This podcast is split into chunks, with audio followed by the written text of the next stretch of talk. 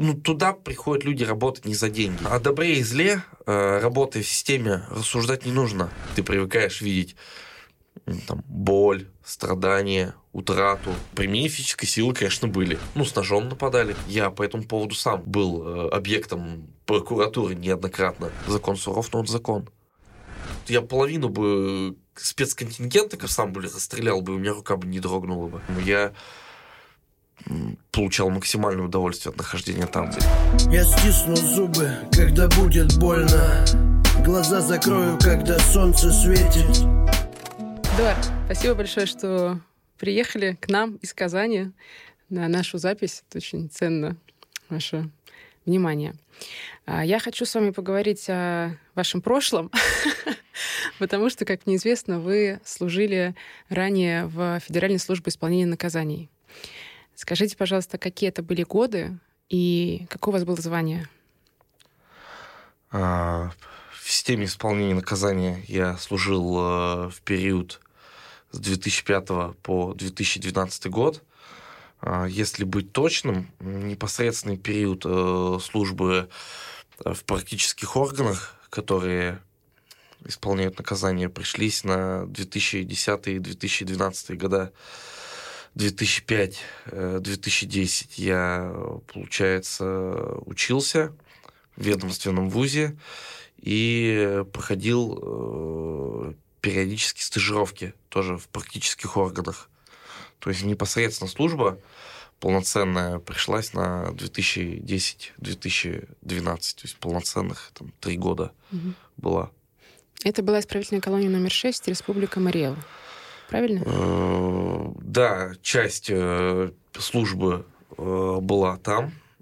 Также мне приходилось принимать участие в практических мероприятиях непосредственно в следственном изоляторе номер один, который тоже находился в городе Ишкарала.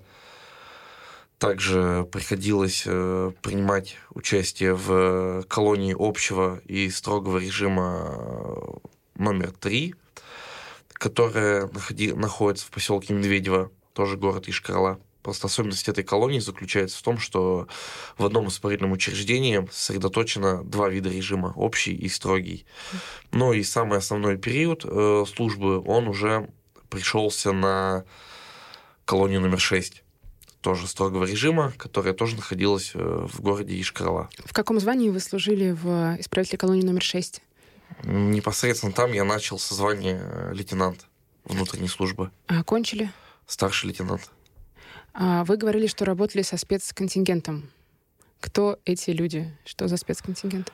А, спецконтингент — это люди, которые по э, приговору суда были признаны виновными в совершении преступлений и которые были осуждены к, получается, практическому лишению свободы. Угу. По вот. каким статьям в основном были осуждены? Строгий режим подразумевает под собой преступления тяжкие, поэтому это убийцы, насильники, наркоманы, разбойники, мошенники, ну и так далее. А почему вы решили пойти на эту службу? Ну, я из э, семьи потомственных военных, поэтому выбор как бы пал на поприще, связанное с э, несением службы государству своему, но так как я не располагал аналитическим складом ума, который э, необходим для несения службы в вооруженных силах, mm-hmm. а гуманитарным, соответственно, мне по душе и более как бы удобно было пойти в юриспруденцию и, соответственно, это ведомственные вузы МВД, либо ведомственные вузы Министерства юстиции. Ну и так получилось, что выбор пал на ФСИН. Я вообще особого представления не имел, чем я буду заниматься. То есть была какая-то интерпретация того, что это юридическое образование, это служение государству, отечеству. На сайте ФСИН сейчас э, есть вакансии как раз-таки из исправительной колонии номер 6. И в поиске сейчас находится отдел кадров начальника отдела воспитательной работы с осужденными. Э, должностной оклад 16 814 рублей. Какие оклады были в ваше время и сколько вы получали? А, на самом деле э, жалование сотрудника УФСИН, получается, оно формируется из э, ряда статей, которые там а, оклад по званию, оклад э, по должности, оклад по ну, секретка есть или нет, э, оружие есть или нет, э, плюс э, также формируются коэффициенты от условий службы, то есть там строгий режим, особый режим, там есть верификация определенная, то есть этого разница. В период моей службы если со всеми дополнительными выплатами, которые полагаются, вот сколько у вас месячный оклад был? ну, порядка, наверное, 25-24 тысяч рублей. Вот ту информацию, которую вы предоставляете вы, я могу предположить, что, ну, я не знаю, какая это должность, Начальник отдела воспитательной работы Начальник отдела воспитательной работы с осужденными. То есть это, скорее всего, начальник отряда. Должность в целом как бы офицерская, насколько мне известно, тоже проиндексировали зарплаты не могу предположить, э, либо точно утверждать, что имеется ли на сегодняшний день такая зарплата или нет. Мне кажется, это не совсем корректная информация. Это Почему? данные с официального сайта да? Федеральной службы исполнения наказаний по Республике Мариэл. Да, ну, может быть. Я не знаю, с какого фонда она формируется. У меня есть как бы опыт общения сейчас со своими сослуживцами, которые были в прошлом, насколько я знаю, чуть выше. Может быть, это Ну, сколько сейчас? Вот эта сумма до э, дополнительных выплат. Ну Она вот да, мне, так. насколько вот... и сейчас сообщения я знаю, но мне кажется, порядка 35 тысяч рублей со всеми надбавками. Ну, 30-35, в зависимости от звания, от должности, от выслуги лет и уже от каких-то повышающих коэффициентов. Ну, этого достаточно, на ваш взгляд? Нет. Почему система так бедна к своим сотрудникам? Почему система так бедна? Ну, мне кажется, эта участь касается многих подразделений, не только там подразделений исполнения наказаний, также и ведомств там, внутренних дел, и Министерства чрезвычайных сил, и в целом и военнослужащих. Ну, с военнослужащими там получше немножко ситуация обстоит. А вот ведомственных вузов, не знаю, с чем она может быть связана. Может быть, э, бюджет неполным образом наполняется, где-то бюрократия, где-то нецелевое использование денежных средств э, тоже имеет место быть, наверное, в каких-то моментах. Когда вы впервые оказались а, в колонии строгого режима и увидели воочию заключенных, особенно тех, которые отбывают наказание по таким вот тяжелым статьям, что вы почувствовали, какие ваши эмоции были? Да круто это это интересно, это вдохновляет, и это э, наносит э, след на психику, да, психика ломается и у контингента, который содержится, и там, который и по одну сторону решетки, который и по другую сторону решетки. Но к тому моменту, когда я туда попал, я, наверное, уже знал, осознавал, с чем, с кем мне э, придется иметь дело. Но вот сейчас, по истечению какого-то времени, я вспоминаю и понимаю, что это были крутые времена, это крутой опыт, который я получил, и все, что происходит и происходило там, ну, это реально круто. Там работают серьезные люди, крутые ребята, которые работают, наверное, за идею, а не за деньги, и нужно иметь большое мужество, чтобы находиться там и справляться каждый день с этими задачами. Поэтому я получал максимальное удовольствие от нахождения там. Я работал тоже по призванию, наверное. Ну, явно не за деньги, потому что там их нет. А льготы какие-то сотрудникам ФСИН положены, если сумма оклада действительно крайне небольшая? На тот момент, когда я служил, э, льгот было больше. Это был э, бесплатный проезд э, мне и члену семьи за границу оплачивалось. Авиабилеты, в смысле? Да, да, авиабилеты оплачивались. Сейчас их вроде отменили, насколько мне известно, но раньше как бы они оплачивались. Я застал это время, угу. если за себя буду говорить. Э, коэффициент по выслуге лет, то есть у меня шел год за полтора, то есть один год календарный, он приравнивался полутора годам льготным. Ну, это тоже круто. Если кто-то хочет побыстрее выйти на пенсию, заняться чем-то другим, то шансы повышаются.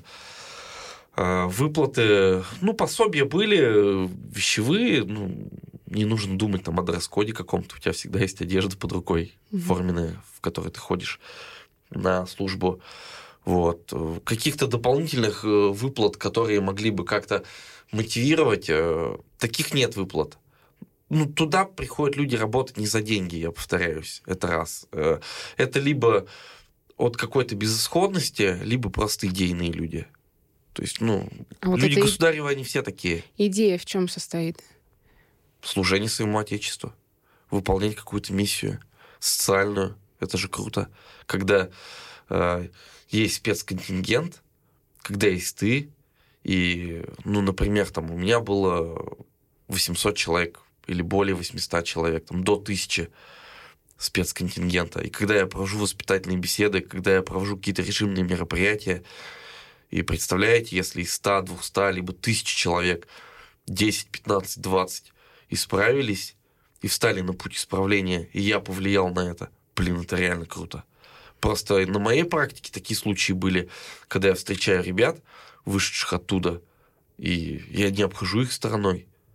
Я иду и смотрю открыто им в глаза, они пожимают мне руки, благодарят за то, что я как-то поучаствовал в их реабилитации.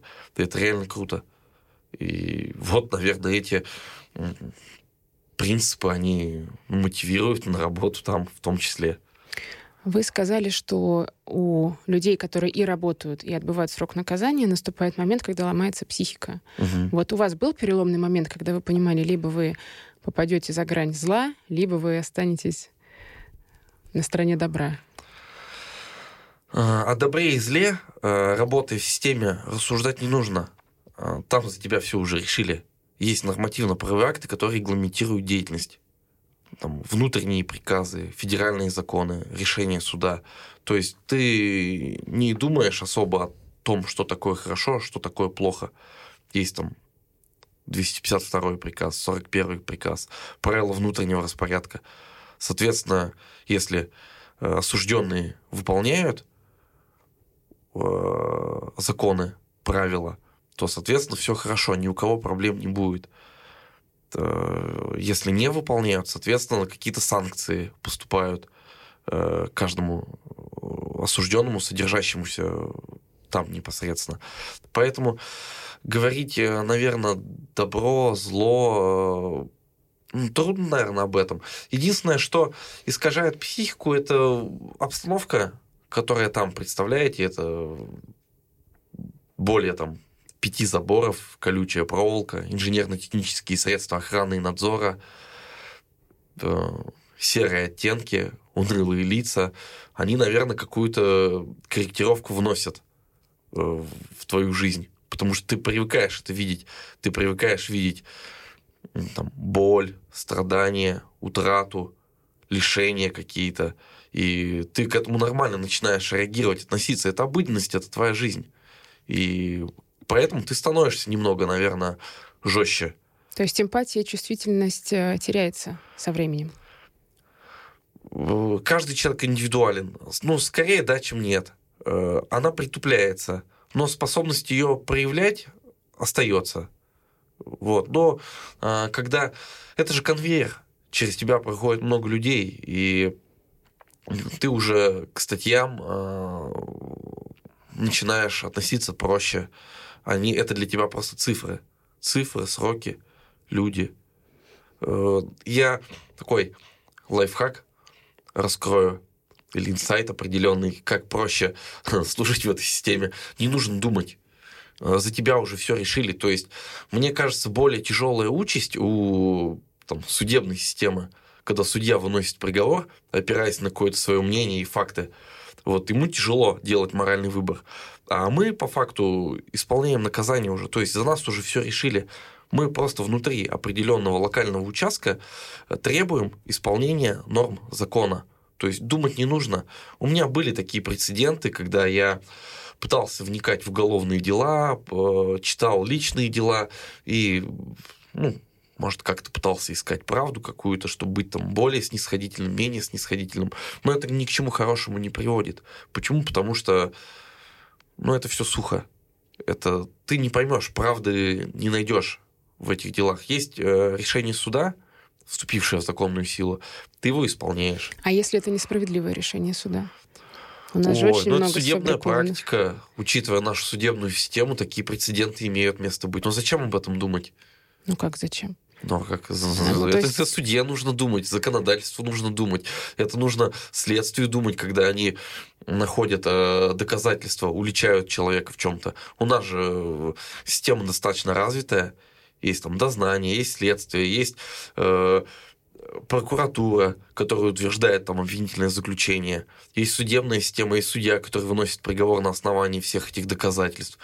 А нам гораздо проще, я поэтому и говорю, что нам проще работать. Мы просто исполняем. К нам человек приходит уже с материалом дела, ибо мы не можем повлиять на решение, на исход.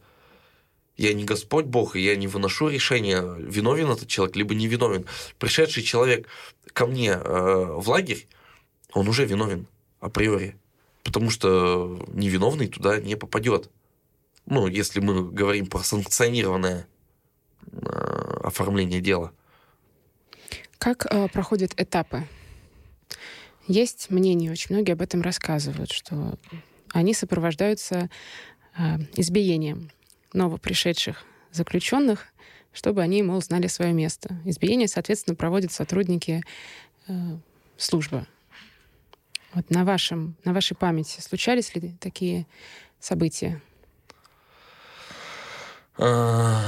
Каждый, наверное, регион, субъект Российской Федерации, либо режим, а, куда приходит спецконтингент, наверное, отличается своими определенными особенностями. С кем-то построже, с кем-то э, полегче.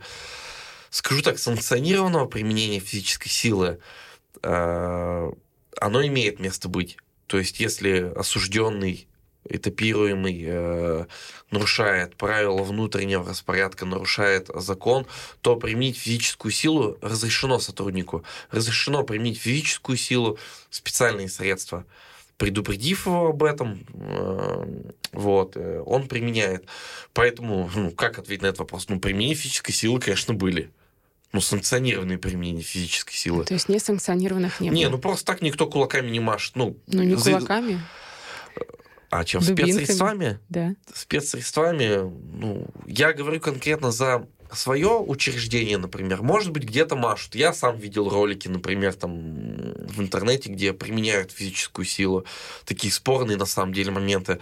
И мне, как уже человеку, ну, специалисту, скажем так, у меня более компетентное мнение на этот счет. Я вижу, что с какой-то стороны есть э, допущение э, стороны э, осужденных ну, где они провоцируют применение физической силы, когда они э, ну, заставляют ее применять.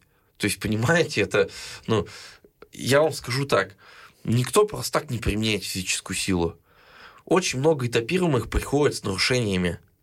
Нарушения форменные, э, там, когда у них э, там, спортивные костюмы, например, какие-то. И которые за не... это э, сотрудник э, колонии может ударить, получается, если у него... Ну, если осужденный не выполняет законные требования, например, по снятию неположенного, то и ему предъявили э, намерение, высказали о применении физической силы, то он может санкционированно применить ее. Ну, это же, это же не так выглядит, что э, там его взяли там и ударили просто. То есть это происходит как там пытаются, например, снять неположенное.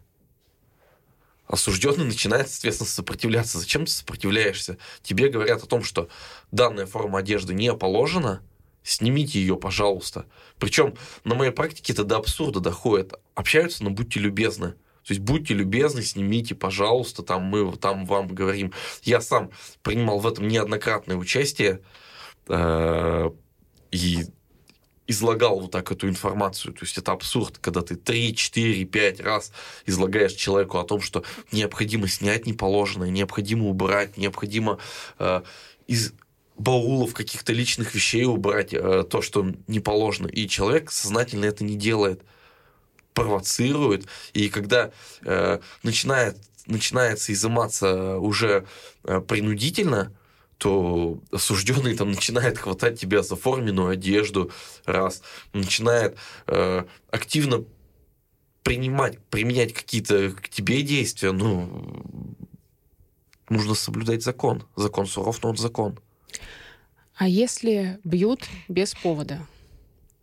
Не, не выходит ли так, что закон в любом случае на стороне а, сотрудника э, службы исполнения наказаний, потому что они как бы априори правы, и все можно списать, любые действия, на превышение должностных полномочий или на исполнение приказа. Он, мол, не повиновался мне, я вот его избил. А разбираться в правде никто не будет, потому что априори считается, что прав э, надзиратель, а не заключенный. А арестант должен страдать при этом? Нет, такого, наверное, мне кажется, нет. Но я понимаю, как бы, о чем вы говорите. Почему? Потому что все, что вот это сказано, это, наверное, ну, больше, наверное, там, к 90-м подходит, там, к нулевым. Я, э, э, ну, когда я служил э, в период э, своих вот э, лет, там, годов, такого практически, наверное, не было. Почему? Потому что э, сейчас столько общественных наблюдательных комиссий, прокуратура, э, медсанчасть, э, общественных организаций. Ну, как бы нет, я понимаю, это выглядит из разряда так, что ты там что-то не сделал, ты ему там дуц, дуц, дуц там дал, как бы, и потом там сказал, да блин, он сам там что-то не делал. Ну нет, такого нет. Доходили даже наоборот случаи такие, на моей практике они были, что э, осужденные чего-то требовали, чего-то требовали больше, чем положено, администрация не шла им на контакт. И у меня были такие эпизоды, когда осужденные там бились там о стену, ходили в медсанчасть и списывали на то, что сотрудники применяли физическую силу. То есть снимали побои, потом писали письма в прокуратуру и так далее и тому подобное. Ну, я сам лично ездил в прокуратуру, то есть мне даже не стыдно рассказать за такой эпизод у меня в жизни был э, в период службы, что э, когда осужденный рецидивист, выдворенный, был выдворен в штрафной изолятор, то есть за недостойное поведение, за нарушение режима, неоднократное злостное нарушение режима, он выдворялся в штрафной изолятор, а, и он будучи находясь в штрафном изоляторе, где еще более жесткие условия содержания, там пытался нарушать режим и э, шатать его, если так сказать, шатать режим. Вот. Э, и в момент проведения режимных мероприятий э, осужденному необходимо э, было э, ну, выдать матрас для того, чтобы кровать ну, шканарь опустился в штрафном изоляторе, чтобы туда положить матрас и, ну, отбиться, грубо говоря, чтобы у них был отбой. Mm. И когда осужденный не хотел брать а, матрас, ну, я не знаю, какие у него были аргументы на это, чтобы не выполнять. Ну, обычному человеку может показаться это странно все, что происходит, но так есть. И он, видимо, пытался протест таким образом выразить какой-то. Причем это делается все очень бурно и в непристойной форме какой-то. То есть начинает кричать, оскорблять сотрудников, призывать других осужденных к каким-то противоправным действиям. А это же все очень э, активно подогревается в том же самом штрафном изоляторе. Другие осужденные начинают также стучать по стенам, там... Цепная реакция. Да, да, да. То есть на все это и направлено, на резонанс вот на этот. Вот. И ты, когда осужденному э, говоришь о том, что необходимо выполнить законные требования, там, применяешь после этого там, физическую силу, он отказывается даже после физической силы, например, там, там стандартное применение физической силы это там расслабляющий удар в корпус с загибом руки за спину с полной фиксацией тела осужденного к полу. Э, ну, он в момент э, таких вещей фиксации к полу может там удариться на что-то и сказать потом, что его ударили просто там ну, по голове, по лицу, там, либо еще что-то. Хотя сам осужденный не выполняет законные требования. Я по этому поводу сам был э, объектом прокуратуры неоднократно. Вот, ну, это же тоже нонсенс какой-то. А как происходит разбирательство, чтобы справедливое решение прокуратура вынесла? Опрашиваются свидетели, составляются акты, снимаются побои, задаются вопросы, как могли повреждения возникнуть те или иные, каким образом. Ну, если я заряжу спецсредством, например, там PR-73, увечья будет гораздо больше, нежели если я приложусь там рукой, либо там локтем. Ваша ситуация справедливое решение было? Да. В таких ситуациях? Да. Сразу разбирались и говорили, что действительно осужденный спровоцировал Да, и да. Так, ну, это же, опять-таки же не просто так. Есть видеофиксация. Сейчас это вообще... э, Видеокамеры везде спо- стоят? э, Видеокамеры не просто установлены где-то по периметру зданий в камерах, они сейчас даже устанавливаются на груди у сотрудника, который Мгм. непосредственно занимается выдворением в штрафной изолятор, в помещении камерного типа, осуществляет режимные мероприятия в локальных участках, в жилой зоне, в промзоне. Сейчас все с видеорегистраторами ходят. Как тогда получается пронести наркотические средства на зону? Как пронести наркотики на зону? Да. Ой, средств навалом. Но сотрудники ФСИН сами же явно да, тоже с этим связаны напрямую. Ну, большую, наверное, часть они и проносят. А, На моей практике были эпизоды э, того, что сотрудники э, проносят запрещенные предметы. Вообще, на самом деле, такие люди есть везде. То есть и среди нашего брата, и среди других э, силовых подразделений. От этого никуда не деться. Не бывает, как говорится, там плохих национальностей, бывают плохие люди. Плохие люди есть везде, и в каждой системе. Я с такими сталкивался. Проносят запрещенные предметы. Но а, как правило, тайное всегда становится явным. То есть э, не единого случая, э, когда сотрудник проносил запрещенный предмет, он э, не оставался безнаказанным. То есть, не, может быть, не в первый раз, но во второй, в третий, в последующие разы. Это же как чума, она заражает. Один раз пронес легкие деньги, легкая нажива, и потом это систематически становится. Более того, да его потом даже осужденные сами сдадут. Больше осужденные именно сдают, наверное, да? Или вот вы когда узнавали, что есть среди ваших ам, сослуживцев, например, человек, который вот занимается таким, у вас какой внутренний диалог был с собой? Хотелось сдать, или вы думали, что кто-нибудь да расскажет? но Есть я? специальные подразделения, которым занимаются оперативные подразделения, сотрудники оперотдела, которые следят непосредственно и за спецконтингентом, и за сотрудниками отдел собственной безопасности. Поэтому там вот систематически носить что-то э, крайне редко получится. То есть это, может быть, какие-то разовые прецеденты возникают, но потом э, карают, кара- караются они. На самом деле игра не стоит свеч совсем. Почему? Потому что, ну, санкции за это гораздо выше, нежели чем нажива, которую можно получить с этих сделок, назовем их так. А с какой целью сотрудники вербуют? С целью поддержания установленного порядка исполнения отбывания наказания режима. То есть А если отказываешься? Какая-то есть карательная мера для заключенного?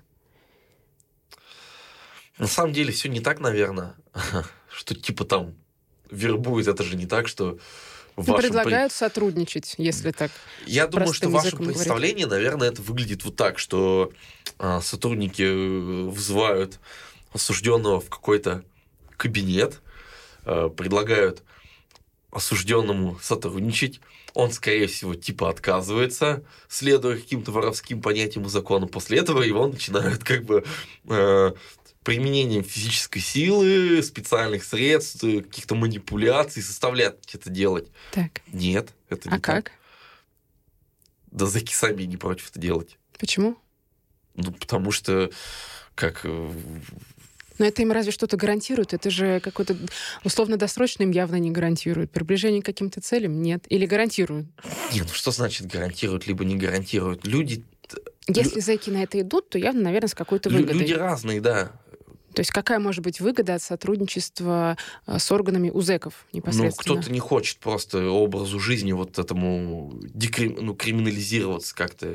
Есть же разные люди, которые попадают э, в ну, в исправительные учреждения. То есть кто-то там, ну, там по понятиям живет, скажем так, кто-то мурчит.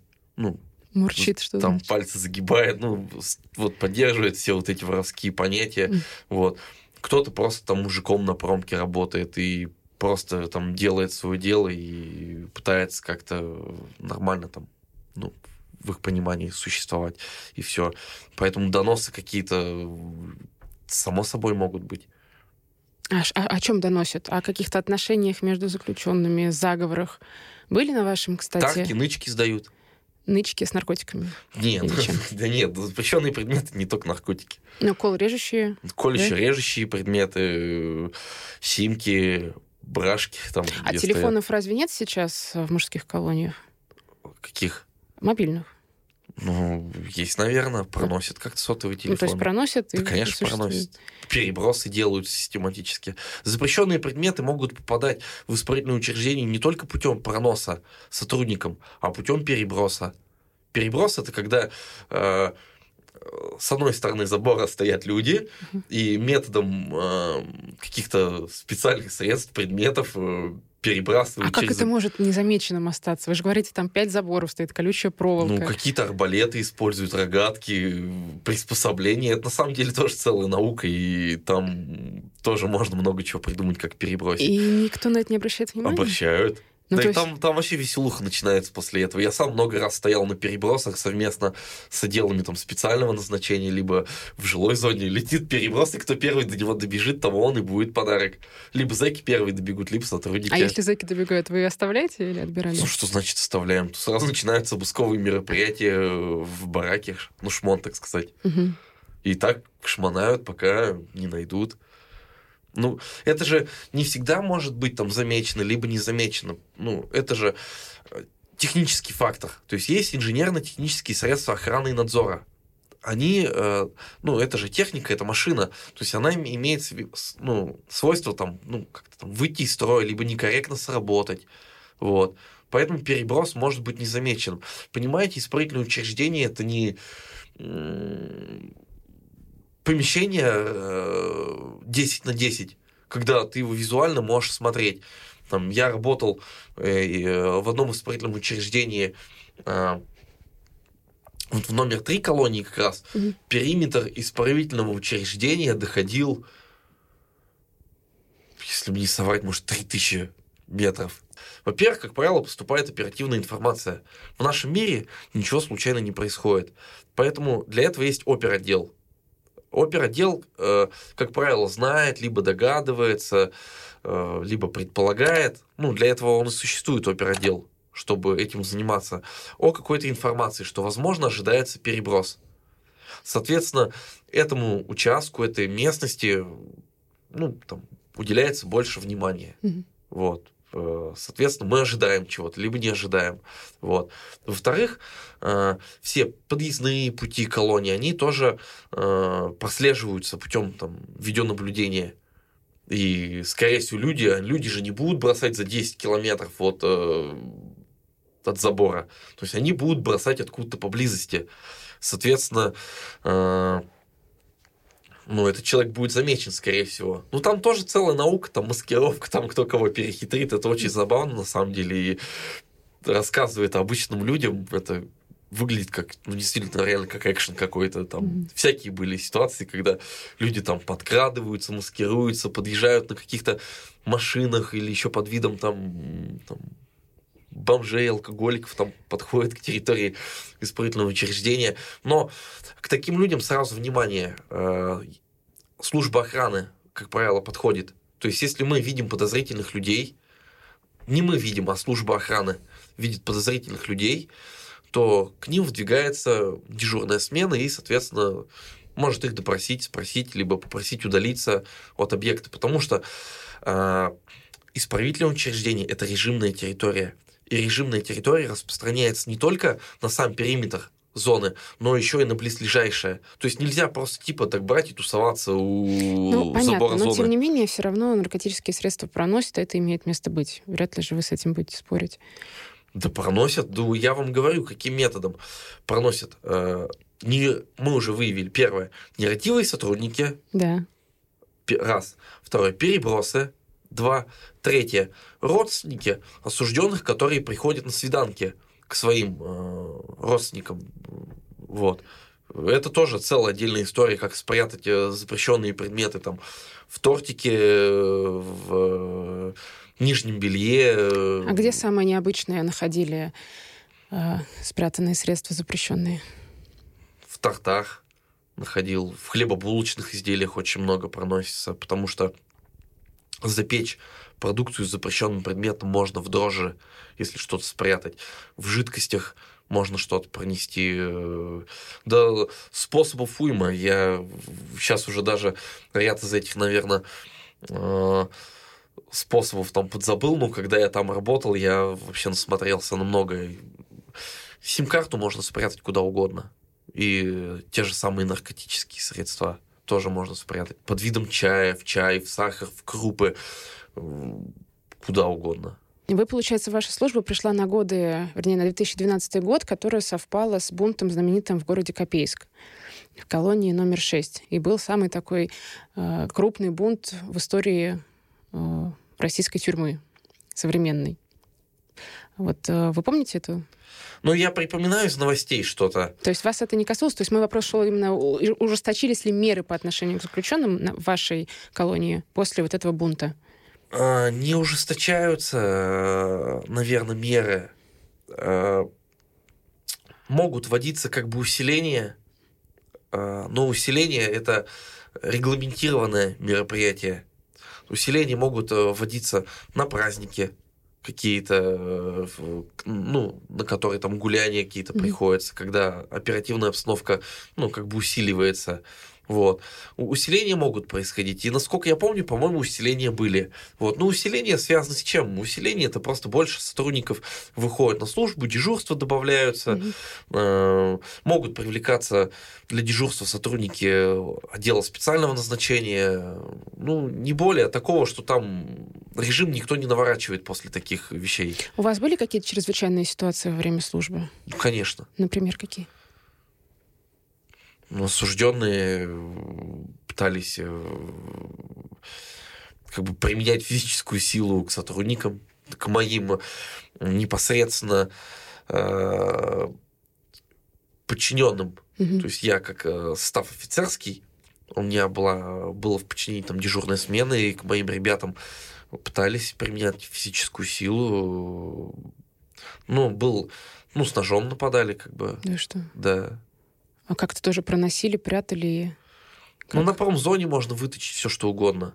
Понимаете, То есть, осужденный... получается, э, следят достаточно слабо, раз проносят э, такие ножи, если проносят в каз... Да, в- из ложки можно нож сделать. Дайте мне полчаса, я вам сам сделаю.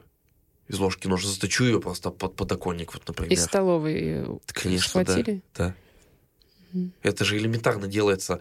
А осужденные трудятся на промзонах. Вот на промзонах есть станки, которые могут способствовать для того, чтобы сделать, изготовить какой-то запрещенный предмет. Из подручных средств запрещенный предмет очень легко сделать. Учитывая, что у нас там лагерная система, то из деталей можно выполнить любой подручный предмет. Там, из кровати можно сделать, из пружины, из прутьев, из э, отдельных частей кровати можно э, монтажку сделать, которой зарядишь по голове и все. А самоубийства случались во время вашей службы? У осужденных, Да, ну, конечно. да, Каким образом? вешаются. На чем? На белье постельном? Ну, на белье, на веревках, что есть же.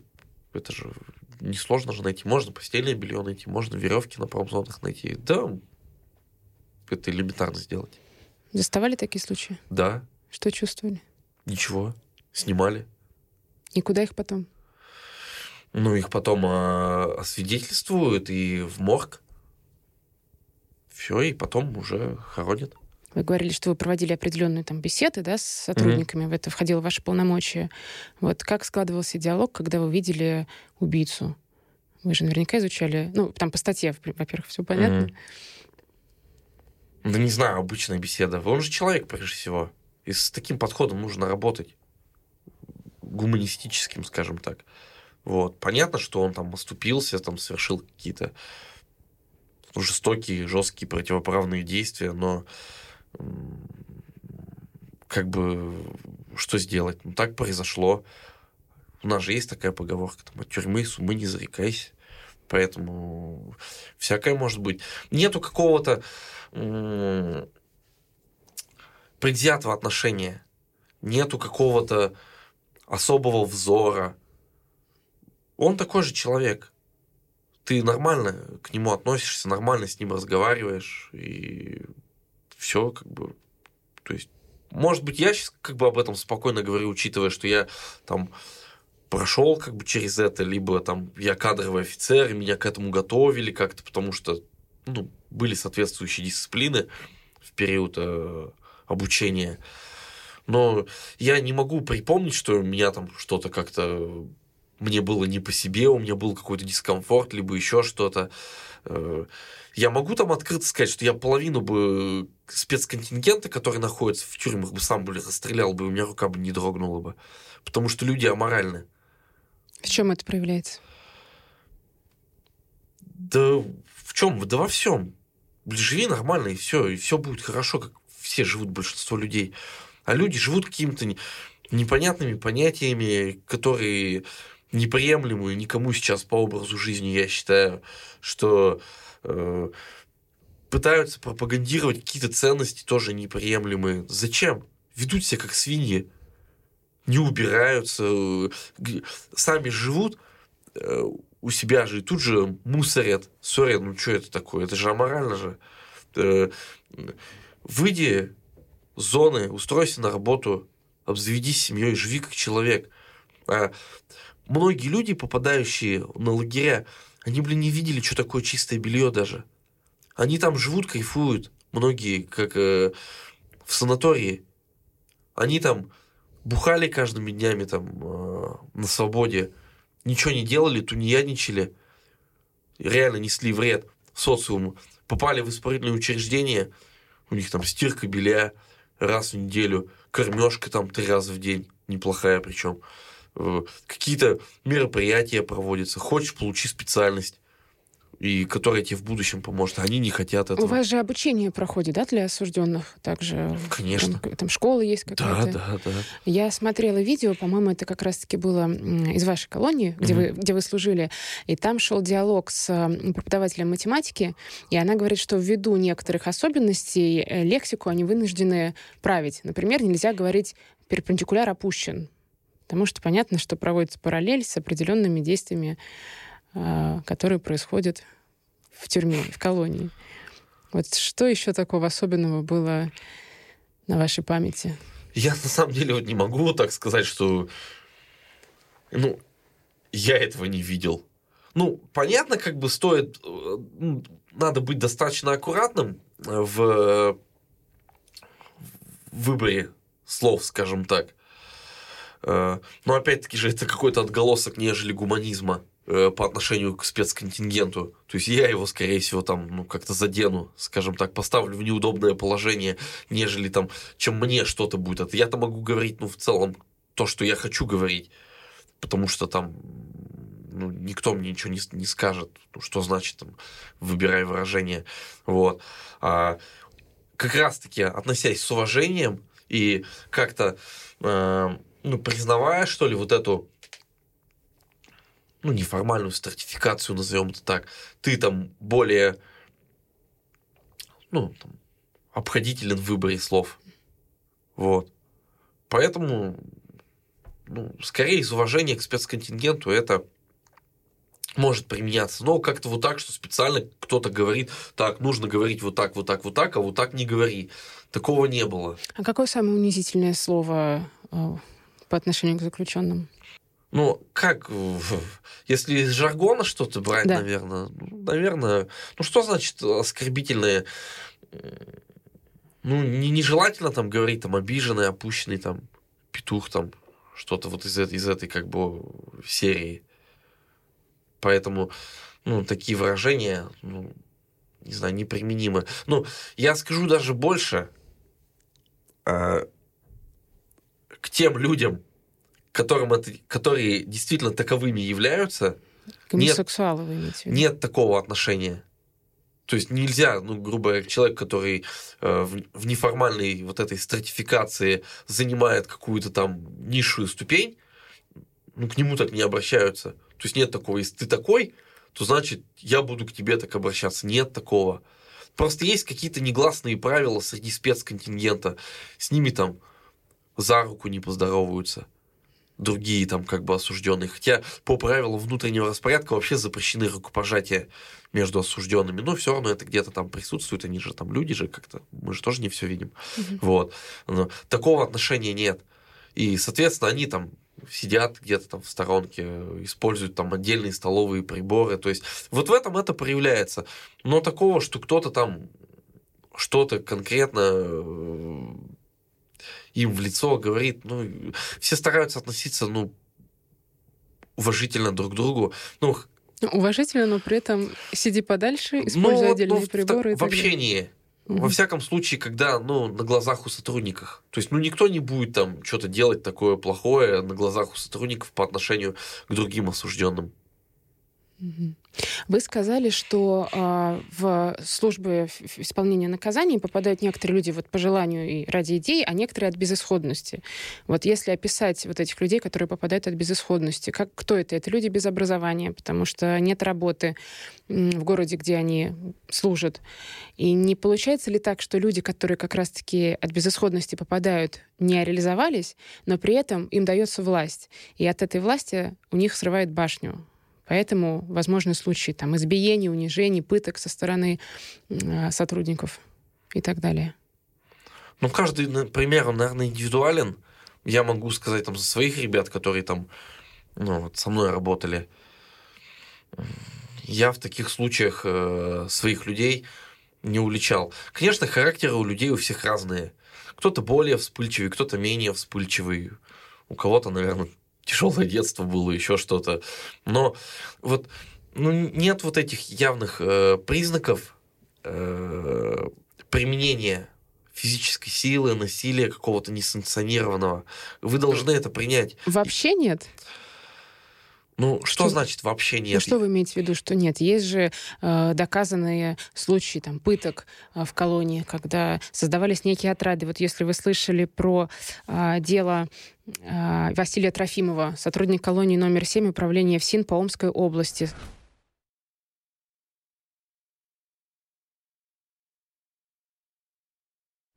Ну, я же вам говорю, не бывает плохих национальностей, бывают плохие люди.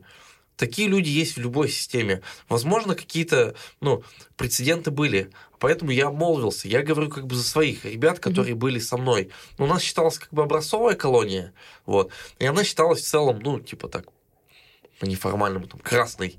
Угу. Вот, э, поэтому, ну, я таких случаев не замечал. В целом, как бы все были достаточно покладистые, послушные, и каких-то прям таких ярых примеров не было. То, что вот какой-то сотрудник в Омской области что-то там придумал, э, набрал какую-то группу э, бывших спортсменов. Да, там что-то делал. Я не знаю, какие он цели преследовал. Может быть, какие-то что, режимные мероприятия выполнялись Может быть, лучше. просто потешить свое эго, проявить опять же вот эту власть. Нет, которую... это вряд ли, скорее всего. Может быть, какие-то были более в него там далекие цели, как ты их использовать. Я не понимаю просто одного.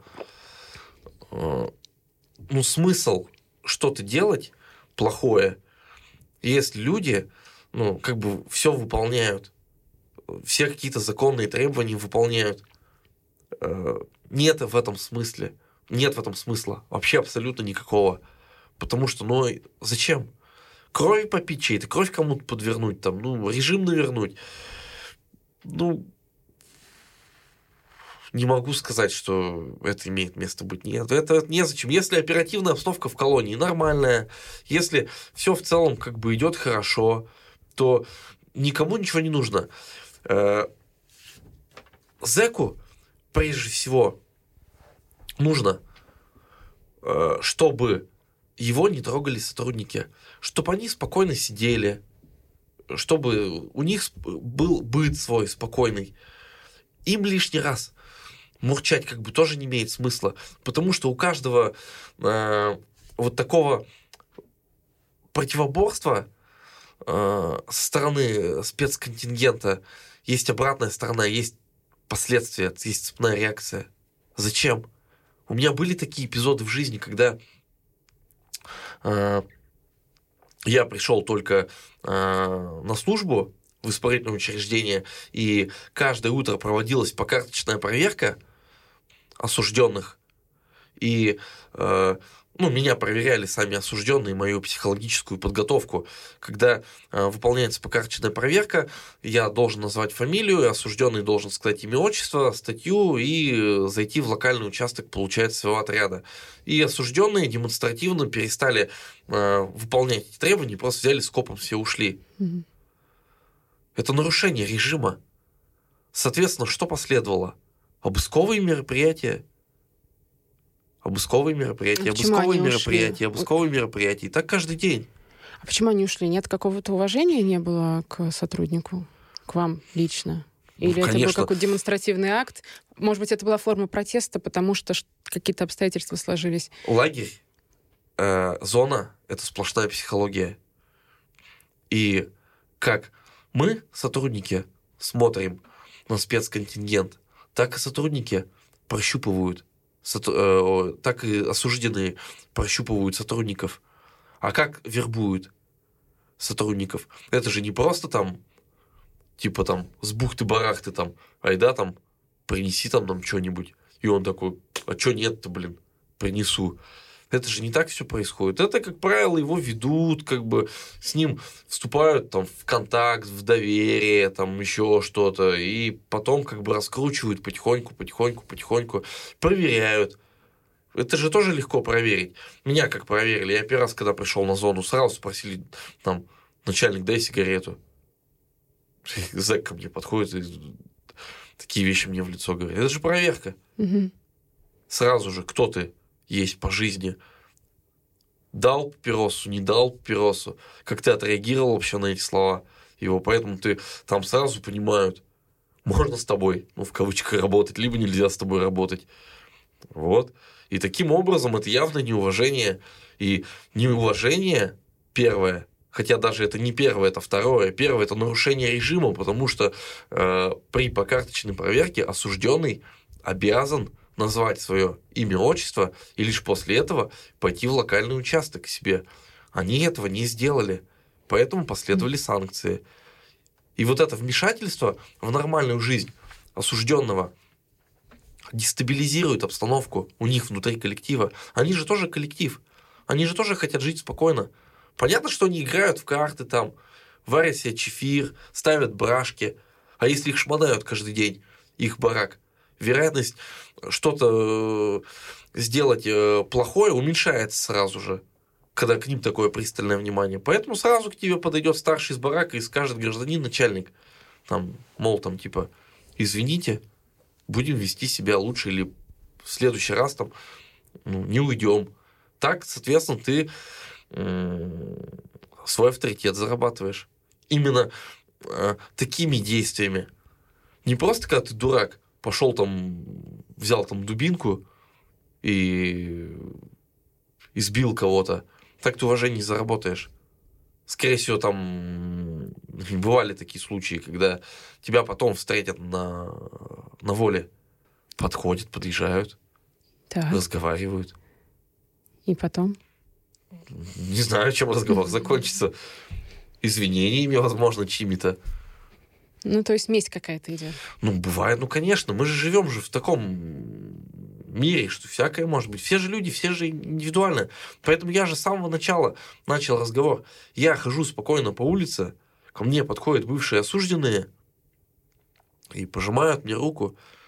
Я скажу более, многие из этих ребят, там, я с ними а, как бы поддерживаю диалог до сих пор. Помогаю в решении их вопросов, они помогают в решении моих вопросов, каких-то бытовых, там, личных, персональных. А бывших сотрудников СИН-система поддерживает как-то? Вот, например, у вас какие-то, или опять же, льготы или еще что-то? А, Ну, при выходе на пенсию пособие, э, денежное вознаграждение выплачивается. Я ушел, как бы сказать, э, ну, по несчастью, я потерял селезенку в автокатастрофе. И э, получается, меня комиссовали. Почему? Потому что я хотел продолжить службу в отделе специального назначения и там уже дальше работать. Но без, э, ну, с такими травмами, получается, уже я не профпригоден для э, работы в системе спецназа СИН. Вот. И когда я выходил, получается, увольнялся по состоянию здоровья, мне выплачивали на протяжении двух лет денежное пособие. Поэтому я скажу, что да, поддерживает. А когда-то вам было страшно, вот на самом деле страшно во время службы?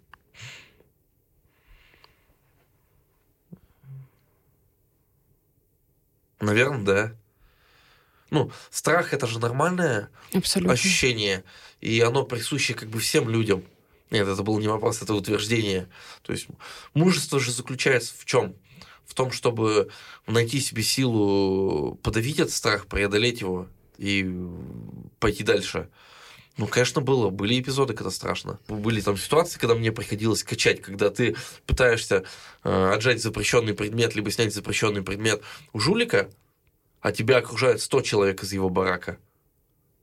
Да тебе сдать по башке дадут, и никто не увидит.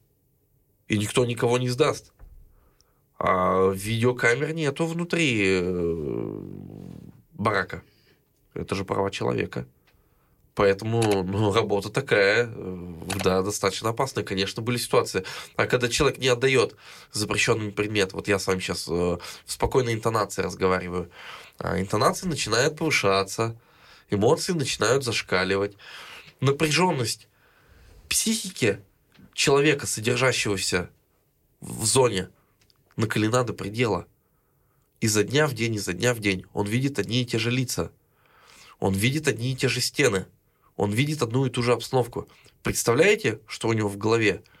Насколько у него неустойчива психика? У него, ему в голову может что угодно стрельнуть в любой момент. И я сотрудник, например, стою, либо другой парень на моем месте, который будет стоять. Когда разговор идет на повышенных тонах уже, может быть по-разному. Поэтому ну, нужно правильно уметь э, доводить информацию до спецконтингента, э, настойчиво требовать выполнения своих действий, потому что твои действия регламентированы законом. Вот если ты адекватный человек и аргументированно и доходчиво объясняешь, то проблем, как правило, не бывает. Ну, они минимизированы. А если ты какой-то такой не совсем нормальный и позволяешь себе что-то там чудить, скажем так, то, скорее всего, такие люди могут плохо закончить. Ну, 100 человек стоит, все что угодно. Заточка сбоку, дубинка. А им уже терять нечего заключенным, как я понимаю. Им не хочется выйти домой? Ну, разные люди есть. Кому-то есть что терять, кому-то нечего. Ну, понимаете, а, многие действия, они делаются на эмоциях, в состоянии эффекта. И он, может быть, пожалеет об этом, потом раскается, конечно. Скорее всего, так и будет. Но в период всплеска эмоций можно дофига плохих дел натворить.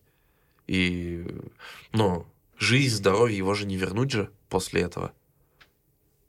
Поэтому тут э, все очень неустойчиво. Это говорю, зона это психология. Есть же целая наука. Пенитенциарная психология, пенитенциарная педагогика, которой там я обучался. Поэтому общаясь спец спецконтингентом, ты должен четко понимать, как сказать, что сказать, в какое время сказать, как правильно действия свои сделать. Это все очень ну, тонко. А как вас можно из себя вывести, если вы такую школу прошли? Ну, я тоже живой человек, элементарно. Например? Ну, человеческого хамства, например, или несправедливости какие-то вы испытываете? В обычной жизни ну, или, да, или мы сейчас абстрагируемся обычной, на период обычной, службы? Да. Ну, у меня сейчас очень большая закалка. Стержень у меня и терпение сумасшедшее просто. Трудно, наверное, меня вывести из себя. Я как стакан, я, конечно, заполняюсь. И если вот эта грань перельется, то я могу, конечно, уничтожить. Но для того, чтобы она заполнилась, ну, надо очень сильно постараться. А уже во время службы моменты срыва вот такого психологического были у вас, когда стакан заполнился? Ну, были, наверное, конечно. Как нет. Конечно, были. Что делали тогда? Заставляли выполнять законные требования, Применяя физическую силу? в том числе. Легче становилось? Нет. Почему тогда? Почему применяли? Нет, почему не становилось легче? Это же некий Ну, такой это- выплеск ну, это же не негатива. Это же происходило не потому, что я хотел просто применить физическую силу. Никогда такого не было. Это потому, что мне нужно было ее применить, потому что осужденный не выполнял законные требования. Поэтому ты ее применял. Но ты от этого не считаешь себя э, более крутым, более всемогущим, более властным. А плохим человеком себя не считаешь? Нет. Жестким, да. М, Грубоватым, возможно. Плохим нет. Тюрьма есть ремесло окаянное. А для столь прискорбного дела люди потребны. Твердый, добрый и веселый. Петр Первый сказал еще в 18 веке. Вот так я себя характеризую. Другие методы сейчас используются для воспитания осужденных не, не путем применения физической силы. Физической силы ничего не добьешься. Это короткая мера, которая малоэффективна. А вот э, до ума человека дойти, достучаться до его сознания, вот это другой вопрос. Он и более э, демократичный, он и более работающий способ, и бо- более долгоиграющий.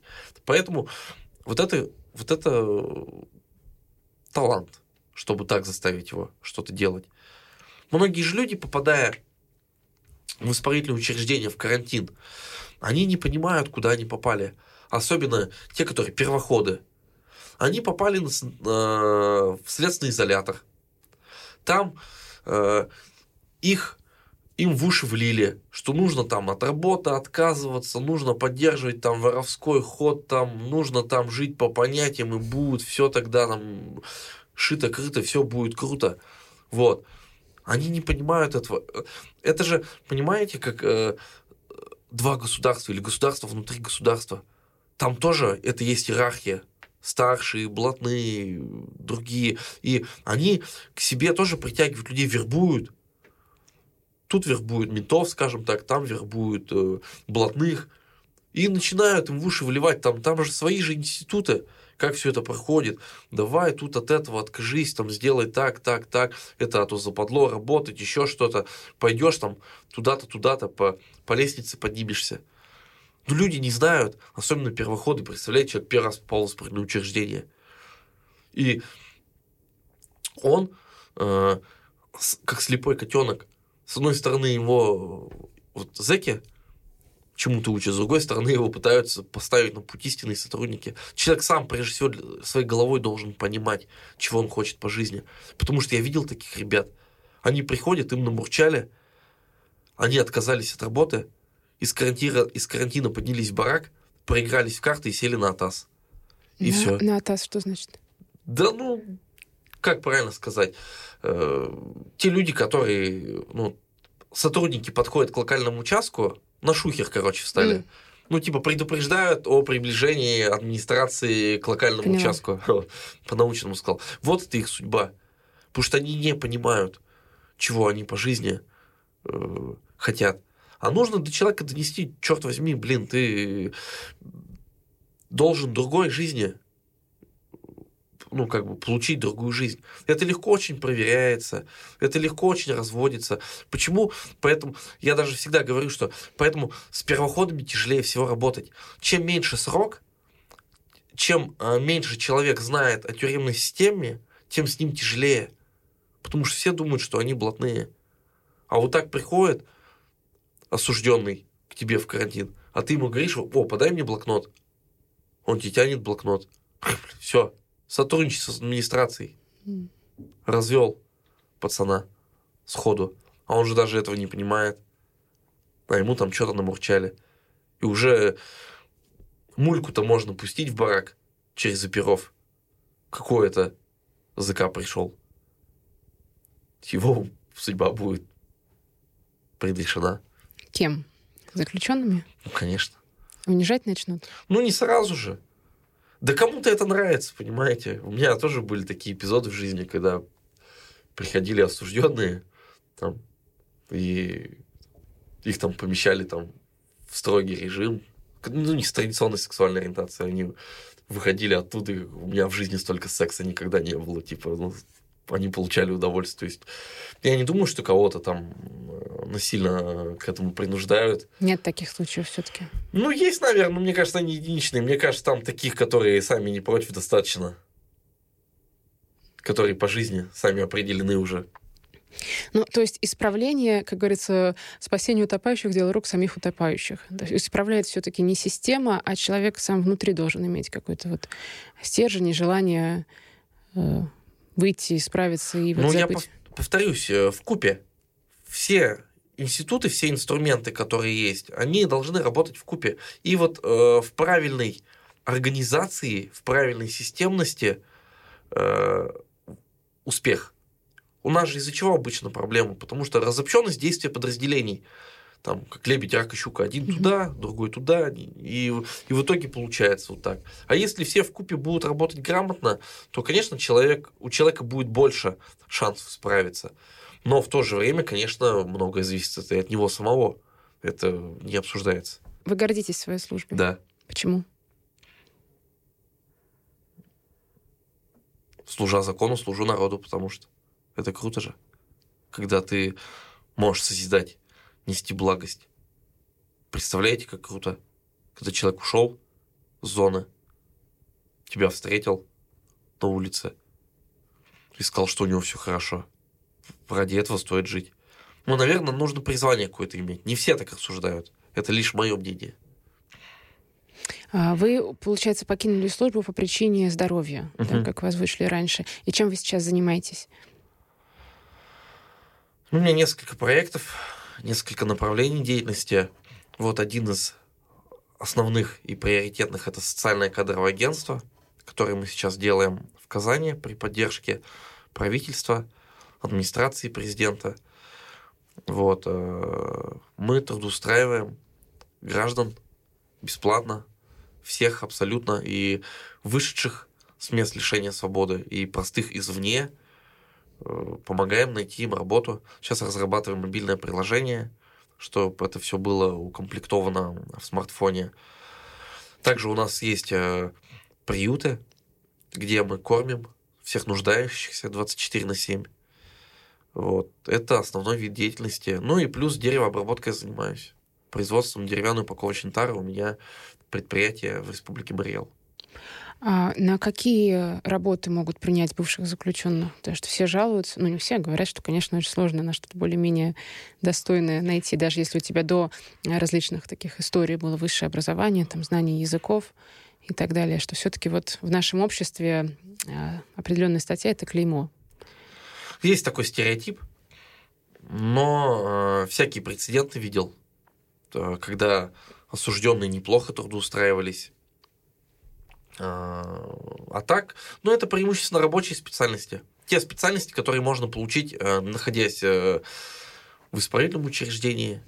Вот. э, Плюс какие-то подсобные работы. Да, мне кажется, на самом деле много. Есть среди них и толковые юристы, бухгалтера. На моей практике тоже такие были программисты, которые трудоустраивались после этого вполне успешно. Много успешных ребят, которые выходили из зоны, э, чего-то достигали в жизни. Поэтому э, такой штамп есть. Я как бы о нем знаю, что многие работодатели отказываются от этого. Но если получается у кого-то устроиться, то многие хорошо устраиваются. На ваш взгляд, все достойны второго шанса?